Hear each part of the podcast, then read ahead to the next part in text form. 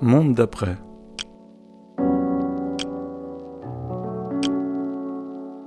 Ouvrez la voie.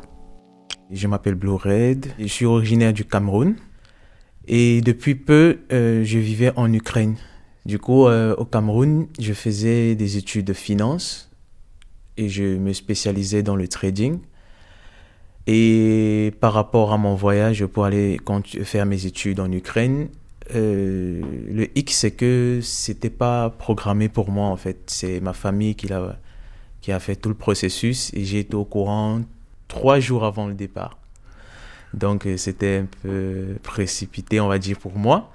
Mais du coup, j'ai accepté parce que le Cameroun, euh, c'est un beau pays, oui, mais économiquement, c'est pas évident parce qu'il n'y a pas beaucoup de travail, beaucoup de corruption, je pense déjà. Donc, du coup, c'est pas facile de s'en sortir malgré les études que tu peux faire là-bas parce que j'en connais qui ont des doctorats même, mais qui n'ont pas de boulot. Ils sont obligés d'acheter peut-être euh, une moto ou un taxi pour faire euh, pour gagner leur quotidien en fait donc c'est très difficile là-bas c'est généralement ça qui pousse les familles à faire sortir leurs enfants pour espérer un avenir meilleur en fait. Tu as rejoint euh, à Odessa une sœur. Oui, ça faisait déjà cinq ans qu'il y vivait et je suis allé la retrouver en, gros.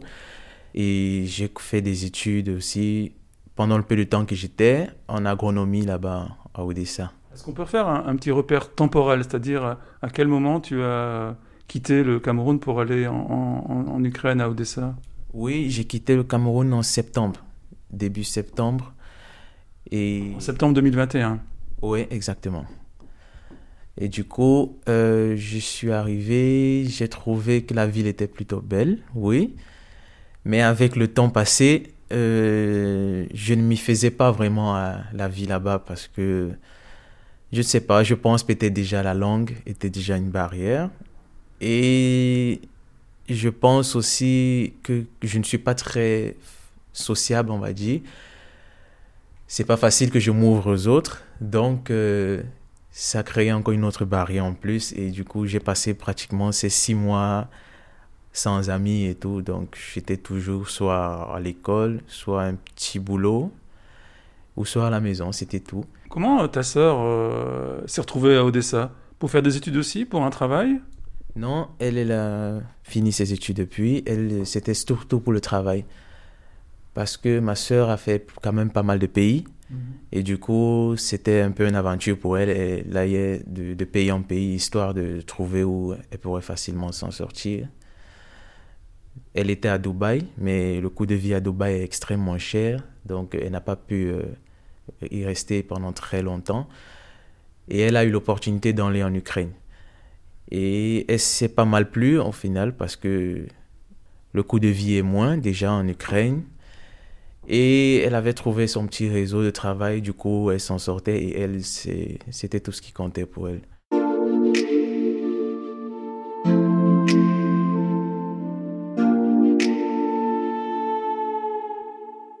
Tu as changé quand même un peu d'environnement au niveau des études. Je crois que donc tu parlais des études plutôt de, orientées vers les finances au Cameroun.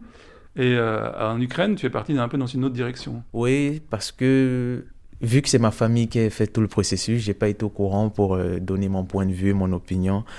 Donc du coup, euh, je me suis retrouvé à être inscrit plutôt en cours d'agronomie là-bas, qui est totalement différent de la finance. Mais du coup, avec la guerre qui est venue, ça a vraiment remis les compteurs à zéro, même si c'est pas évident parce que ça m'a obligé à quitter la ville d'Odessa déjà. C'était très compliqué là-bas parce qu'on entendait des bombardements à longueur de journée, pratiquement 5 à 6 fois par jour, pendant 3 jours avant de se décider de partir. Mm. Ouais. Donc du coup, certes, la ville d'Odessa n'était pas attaquée d'après les, les, rapports, mais j'entendais beaucoup d'explosions en fait avec ma sœur. Tout le temps, c'est des bombardements, la maison qui, qui tremble. Et, on et notre bailleur est venu protéger nos fenêtres pour que ça n'éclate pas. Donc, on sentait vraiment le danger permanent, on se sentait pas en sécurité. Donc, du coup, avec ma soeur qui était vraiment en panique, on a dû partir euh, très tôt le matin, aux environs 3h, 4h, pour trouver un transport. Tu peux nous refaire aussi un petit repère temporel, c'est-à-dire là tu parles d'explosion, de, d'explosion, de, bombardement. C'était à partir de quand? Donc à partir du moment où euh, la Russie a, a, déclaré en quelque sorte la guerre à, l'Ukraine, c'est-à-dire fin février. Oui, fin février. Euh, je crois que c'était environ euh, trois jours après quand dans la capitale Kiev, oui, ça soit vraiment assez médiatisé et très compliqué là-bas. Trois jours après, on a commencé aussi à suivre des explosions de notre côté. Et je ne sais plus exactement le jour exact, vous voyez, mais c'était trois jours après, je crois. Donc, du coup, c'est à partir de là que vraiment on a commencé à se poser des questions dans notre ville et les, les, les boutiques qui fermaient déjà, dans les supermarchés en fait. Plus de supermarchés, c'était très rare, surtout dans le, le, secteur où je vivais. Il n'y en avait presque plus. J'étais obligé d'aller en centre-ville si on voulait quelque chose, mais on n'y est pas allé parce que le président avait donné l'ordre de rester dans les domiciles, que, que c'est très dangereux de sortir, qu'attendez, même si vous voulez partir, à patienter une journée ou deux mhm. avant de voir vraiment la situation, s'il faut partir ou pas. Et du coup, on a attendu ces deux jours avant que le troisième, on a décidé vraiment de partir parce que les explosions se faisaient beaucoup plus fréquentes. Donc tu es arrivé en septembre 2021 à Odessa, tu as quitté fin février, donc tu vas passer euh, même pas six mois donc, euh, dans, cette ville. Tu n'as pas vraiment eu l'occasion aussi d'apprendre euh, la langue En effet, j'ai pas vraiment eu le temps d'en apprendre. Je commençais déjà à apprendre au moins des, des mots de base comme euh, salut, c'est Privyet. Donc j'apprenais, je commençais un peu à comprendre ce qu'on veut dire dans certaines phrases, oui, c'est bien, mais vraiment le, conflit est venu en fait couper l'élan, on va dire.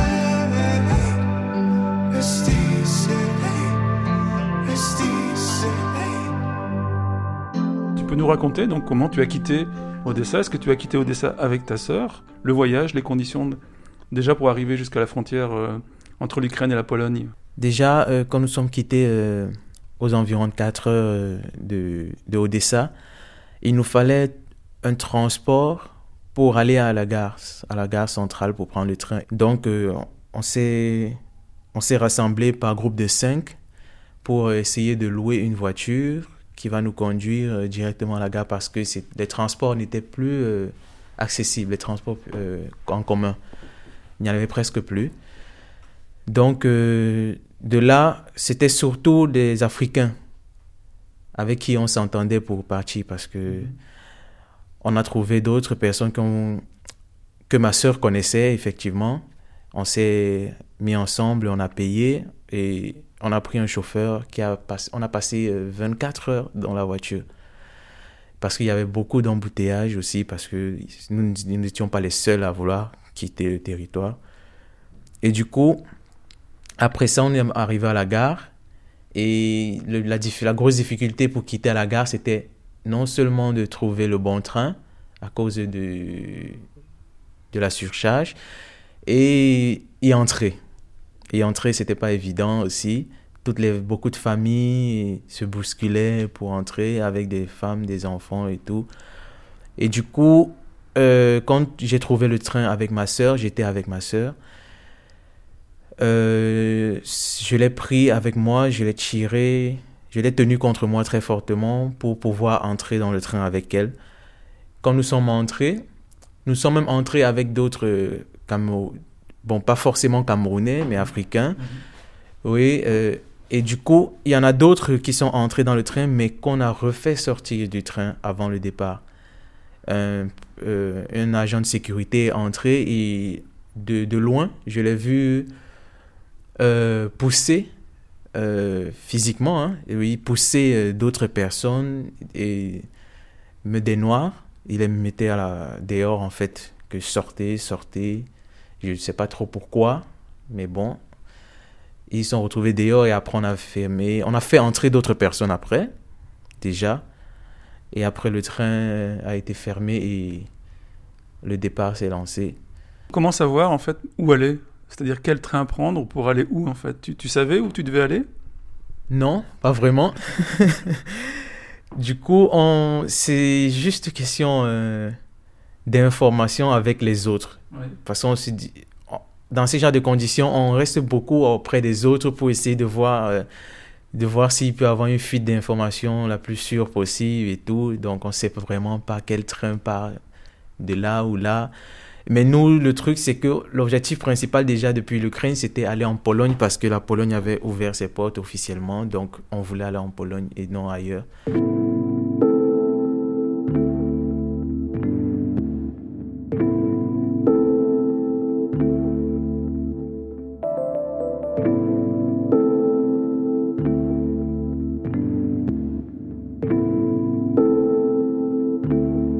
Donc, c'était trouver le train pour aller en Pologne. On ne savait pas trop quel train prendre, c'était compliqué. Mais la chance a fait qu'on trouve le bon train et on a embarqué. Et peu de temps après le départ du train, on a dû s'arrêter encore pour euh, faire, euh, je crois que c'était des comptes, parce que la, sécurité ukrainienne voulait euh, savoir qui sort du territoire et vous donner des passes pour la Pologne en fait, pour que la Pologne sache que c'est eux qui envoient, je crois. Donc du coup, on a traîné à peu près euh, encore une douzaine d'heures, hein. oui, pour faire, euh, pour tout ça. Ils ont pris nos, documents, mais du coup, moi et ma soeur, nous n'avions aucun document. Du, surtout moi, parce que j'avais juste un passeport, mais je l'avais plus. Dans, je l'ai laissé en fait euh, à la maison, je l'ai oublié dans la, précipitation et tout. Donc, euh, ils nous ont, ils ont pris au moins ma carte d'identité nationale du Cameroun et ils ont fait la procédure avec. Et du coup, j'ai pu continuer à circuler. Et quand nous sommes arrivés en Pologne, nous qui n'avions pas de passeport, en fait, c'était la première raison pour laquelle ils nous mettaient de côté. Mais il y en avait d'autres qui avaient le passeport, mais qu'ils ont aussi mis, euh, ils ont aussi enfermé de notre côté. C'était surtout des Noirs. On s'est fait enfermer dans une sorte, dans des toilettes, pas une sorte de toilette, c'était des toilettes, oui. Et on a patienté pratiquement une journée là-bas. Et c'est après que ça a commencé à, tout- à dégénérer un peu parce que d'autres Noirs qui étaient avec moi ont voulu, ont, ont commencé une protestation. Du coup, moi aussi, je me suis emmêlé parce que ça devenait trop. On n'avait pas mangé depuis le jour d'avant. On était affamés, on avait soif, mais ils ne nous servaient, ils nous ont rien donné en fait. Ils nous disaient juste d'attendre, on va, on va gérer notre cas, mais trois trains venant vers l'Ukraine, gare, d'autres font caler et nous, on ne sait pas ce qu'on attend dans les toilettes euh, à longueur de journée, donc ça devenait vraiment pénible. On a fait une petite protestation, c'est après ça que ils, ils, ont eu l'attention en fait pour nous. Ils nous ont pour demander nos problèmes, on les a expliqués. Et là, ils nous ont apporté à manger, mais on leur a fait comprendre que c'est pas juste à manger qu'on veut. On veut que vous nous preniez aussi en charge, que vous pensez à nous. On a des personnes qui peuvent nous aider plus loin et vous avez dit, vous pouvez, vous nous faites, vous nous faites continuer en fait. Vous venez pour nous recevoir et si possible nous faire, nous aider à, à aller trouver des familles. Et c'est là, après qu'ils nous ont mis dans un bus et nous ont emmenés dans un camp où euh, je suis resté pratiquement trois jours. Parce qu'ils nous ont fait comprendre que c'est juste pour un petit temps. Ceux qui ont des familles, on pourra euh, directement vous libérer pour que vous allez les retrouver, mais ceux qui n'ont nulle part où aller, vous restez. Mais du coup, nous qui avons des personnes à retrouver, notamment ma sœur, c'est à partir de là même que je me suis séparé à ma sœur parce que elle, comme c'est une femme, on l'a, on l'a pris en charge rapidement, contrairement à nous les hommes. Donc, euh, elle, en fait, euh, a tout fait pour que je sorte. En... Elle a eu la, la complicité d'une force de l'ordre de là-bas qui a été sympa avec elle et elle a profité pour dire mon petit frère est enfermé là-bas depuis et il veut sortir, il faut que je le retrouve. Et c'est grâce à ce monsieur que on est venu me libérer, en fait. Et j'ai laissé d'autres personnes avec qui je me suis lié d'amitié dans, le foyer là-bas. Donc, je ne sais pas ce qu'ils sont devenus.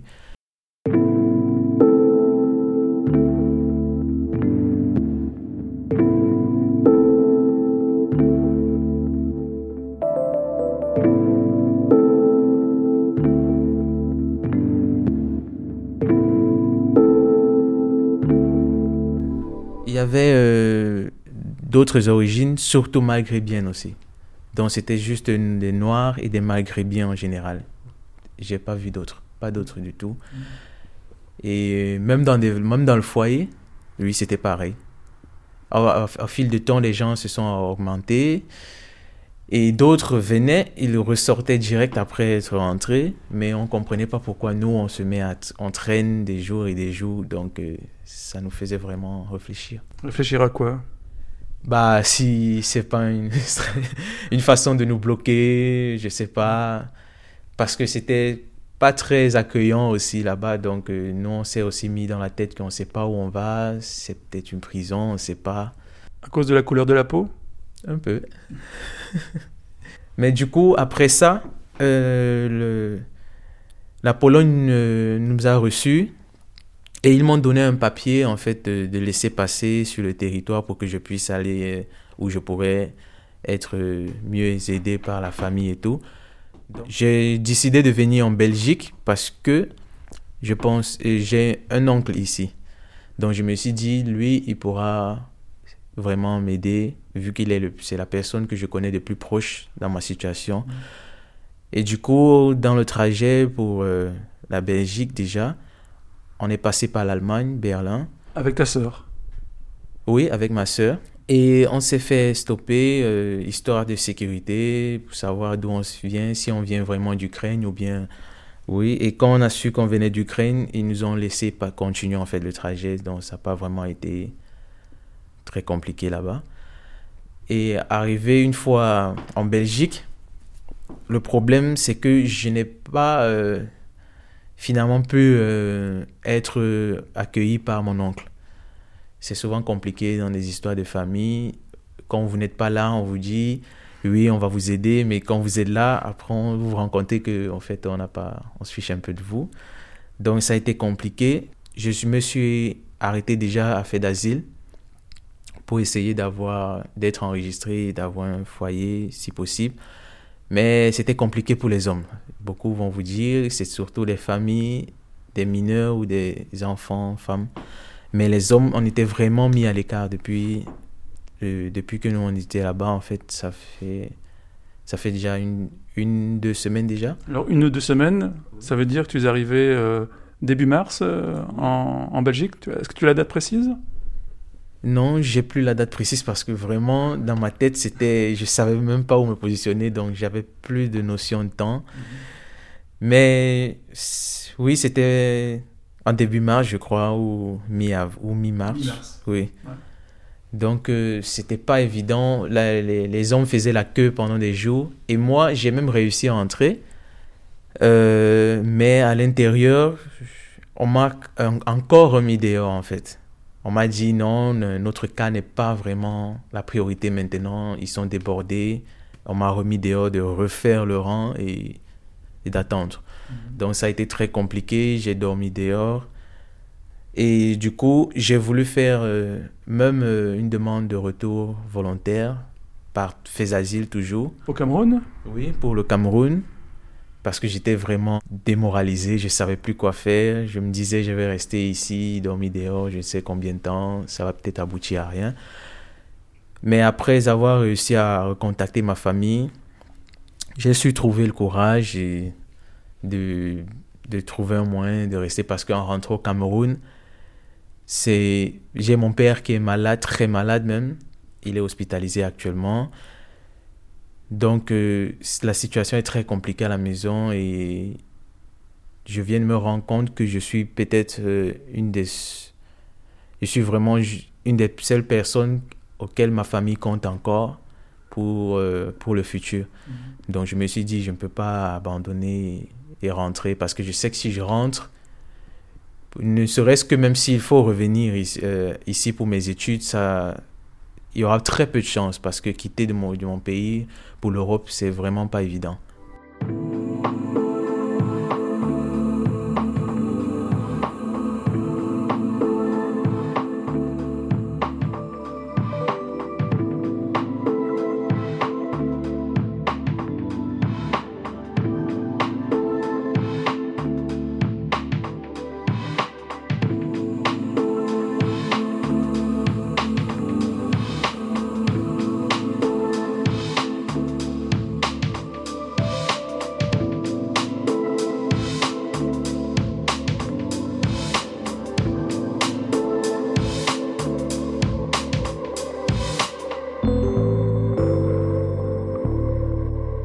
Aussi fait la rencontre de Anouk par fait d'asile.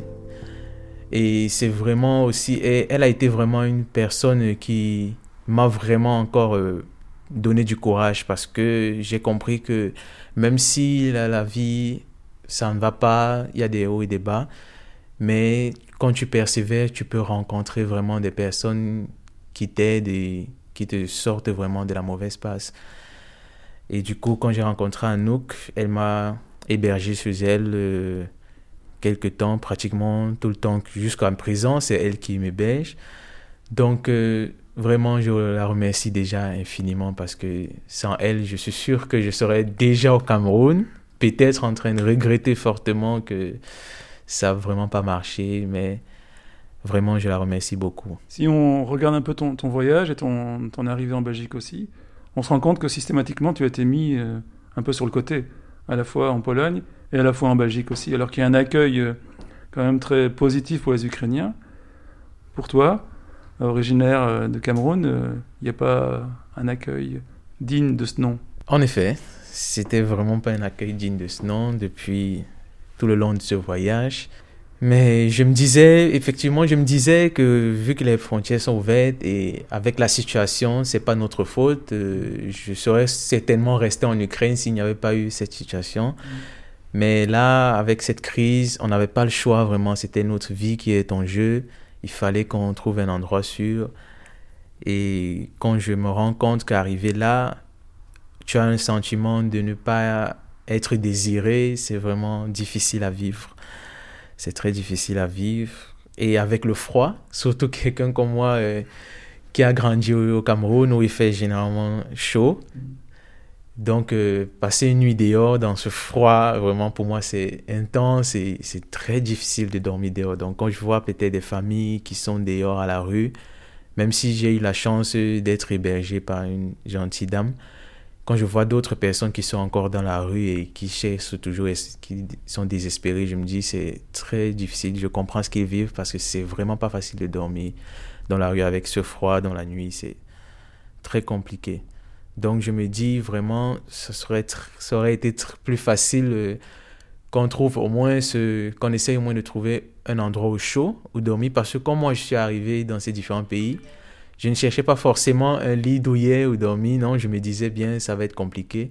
Mais au moins, ce, être euh, dans une, un endroit, au moins, a une température agréable, c'est déjà la moindre des choses. Pour moi, c'est l'essentiel qu'on doit vraiment apporter à tous ceux qui sortent d'une situation comme ça. Au moins, c'est un endroit où ils sont au chaud. C'est vraiment l'essentiel. Donc maintenant, on est euh, début avril. Euh, comment est-ce que tu vois ta situation ici à Bruxelles? Est-ce que tu as des démarches administratives à faire? Enfin, qu'est-ce que tu as envie de mettre en place euh, ici euh, à Bruxelles ou en Belgique? Déjà, avec les rencontres, la rencontre que j'ai faite à Bruxelles et tout, il y a une chose que j'ai dit à, à Anouk, c'est que depuis que je suis en Ukraine, je ne me suis pas vraiment senti heureux. Mais avec ces quelques jours que j'ai fait en Bruxelles, je me suis déjà senti heureux. Donc c'est vraiment un gros changement pour moi parce que depuis que je suis quitté du Cameroun, je me suis toujours dit, j'ai toujours voulu aller faire mes études en Europe, m'épanouir là-bas et me faire un avenir meilleur. Mais depuis que je suis quitté du Cameroun, c'est pas le cas. Je me dis, c'est un cauchemar, j'ai envie de rentrer au Cameroun. Mais depuis que je suis ici, ça change. Je m'y fais. je me dis déjà, il y a la barrière de la langue qu'il n'y a pas en Ukraine déjà, qui m'ouvre plus les voies. J'arrive à m'entendre, à parler avec des personnes et c'est vraiment apaisant en fait. Et du coup, je me dis, j'ai vraiment euh, envie de faire mes, de, de continuer mes études parce que là, c'est déjà assez compliqué partout. Donc, euh, s'il faut encore que je voyage pour aller ailleurs, c'est vraiment inutile. Et la Belgique, je trouve que c'est un très beau pays. Et moi, mon objectif maintenant, ça sera de réussir au moins, qu'on me permette au moins de pouvoir euh, continuer mes études ici. Ça serait le minimum et c'est ce qu'il me faut en fait. Quelle est ta situation administrative à l'heure actuelle, donc début avril, au regard des lois en Belgique? Euh, Je ne suis pas en règle, mhm. tout à fait, parce que j'ai essayé avec fait d'asile, mais comme ils ont dit, ils ne gèrent pas notre cas de figure concernant les hommes, surtout étrangers. Et du coup, ça complique beaucoup la tâche parce que même quand on veut faire la procédure pour essayer d'être au moins en règle, pour avoir au moins un permis de travail ou quoi que ce soit, c'est très compliqué. On nous dit que c'est juste les Ukrainiens qui sont pris en charge. Et nous, les étrangers, qu'est-ce qu'on fait? Point d'interrogation, on ne sait pas. Mais j'ai eu, euh, d'après une connaissance, on m'a fait comprendre que ça pourrait être plus ouvert pour les étudiants étrangers venant d'Ukraine aussi, qu'ils continuent les études ici. Donc euh, ça reste vraiment à vérifier. Mais du coup, c'est déjà un bon premier pas en fait pour euh, la suite. Donc ton objectif numéro un, ce serait de reprendre des études en, Belgique, pas des études d'agronomie. Je vais profiter pour enfin faire ce qui me passionne et c'est la finance. Donc je vais vraiment continuer mes études en finance ici et et atteindre mes objectifs, quoi. Être expert en trading. Et, et ta sœur, euh, ici, euh, elle est à Bruxelles? Elle est dans un foyer en zone flamande, euh, en Belgique. Donc, j'ai très souvent ces nouvelles. Elle me dit, ça va, tout va bien. Elle est logée, donc c'est la moindre des choses, ça va. Donc, je suis content pour elle déjà. Même si nous, les hommes, on n'a pas eu cette chance, mais c'est pas grave. ça ira un peu avec le temps, on espère. Et les contacts avec ta, ta famille, euh, ils se sont inquiétés évidemment de, de, votre situation Ah oui, beaucoup. Ils se sont beaucoup inquiétés. Mais du coup, j'essaye de ne pas trop informer ma famille sur les, sur les mauvaises pages que je passe parce que je sais que de leur côté, ils sont déjà assez tourmentés avec la maladie. Donc, euh, je préfère éviter un peu de, de leur effrayer. Mhm. Mais du coup, je leur donne très souvent de mes nouvelles, comme quoi ça va. Tant que, tant que je vais bien, la santé, je leur dis c'est bon pour qu'ils soient tranquilles, quoi. I need love, I need love. Va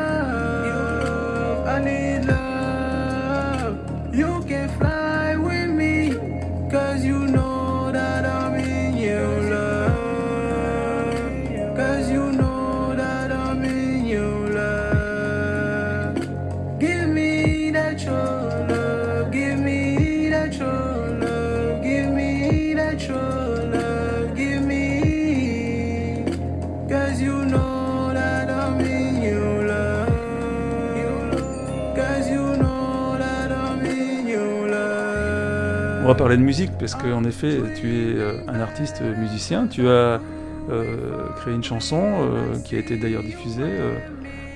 il y a eu beaucoup, beaucoup d'écoutes. Tu peux me parler un peu de cette aventure? Oui, c'est depuis le Cameroun. Déjà, ça fait pratiquement trois ans. Je suis passionné par la musique depuis tout petit. Ouais, surtout par le style rap, trap, slow américain. Donc, et c'est même grâce à la musique que j'ai appris l'anglais. C'est ouf, mais oui.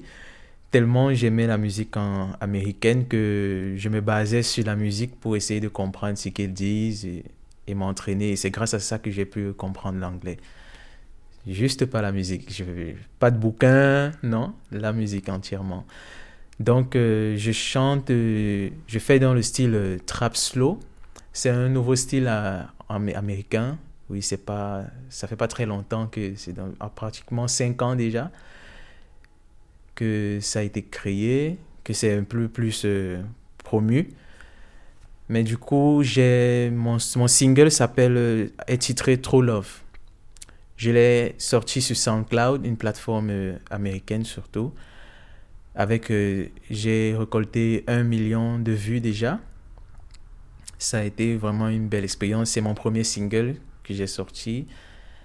Si je rédige mes textes moi-même, tout, tout. À part le mix et l'arrangement du son qui a été fait par un collègue au Cameroun.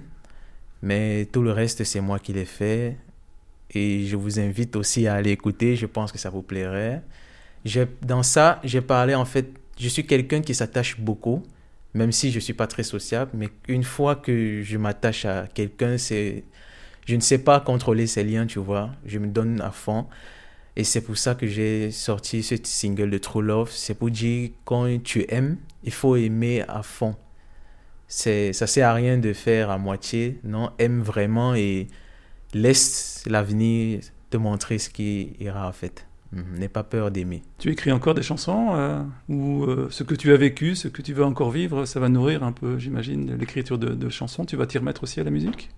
Oui j'ai bien envie de m'y mettre vu que je suis encouragé par quelques artistes ici j'ai rencontré un du nom de Hakim Hachim oui il fait les beats, ouais, il, il, crée des beats et il est très doué dans ça.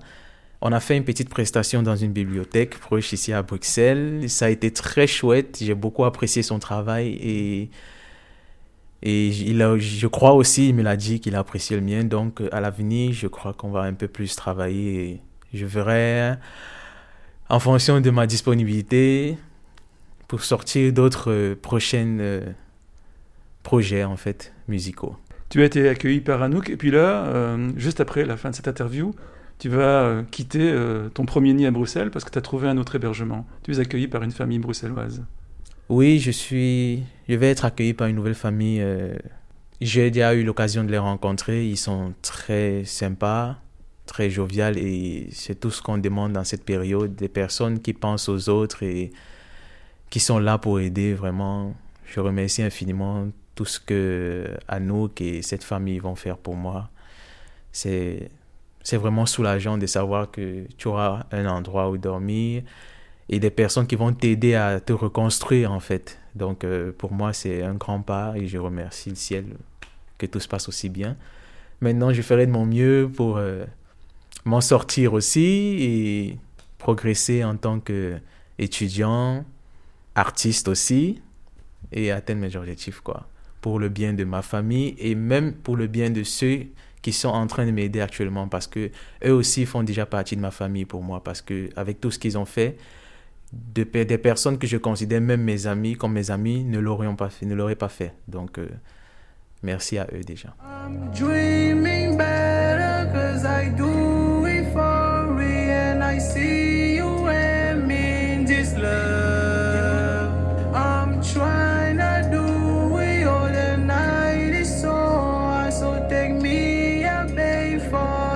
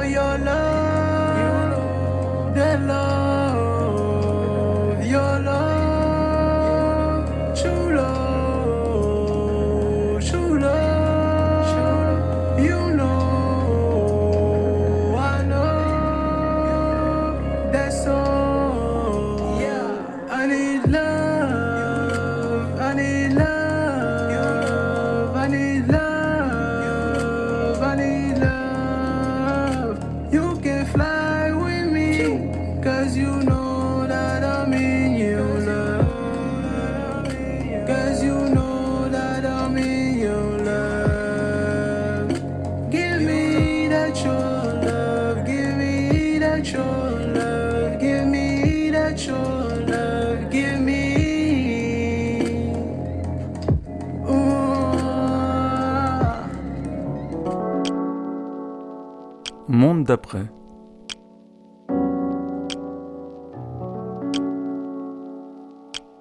Ouvrez, la, la voie.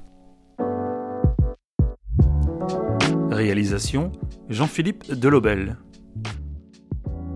Retrouvez tous nos podcasts en accès libre sur mondedaprès.net. Idées et suggestions, une adresse mail info@mondedaprès.net.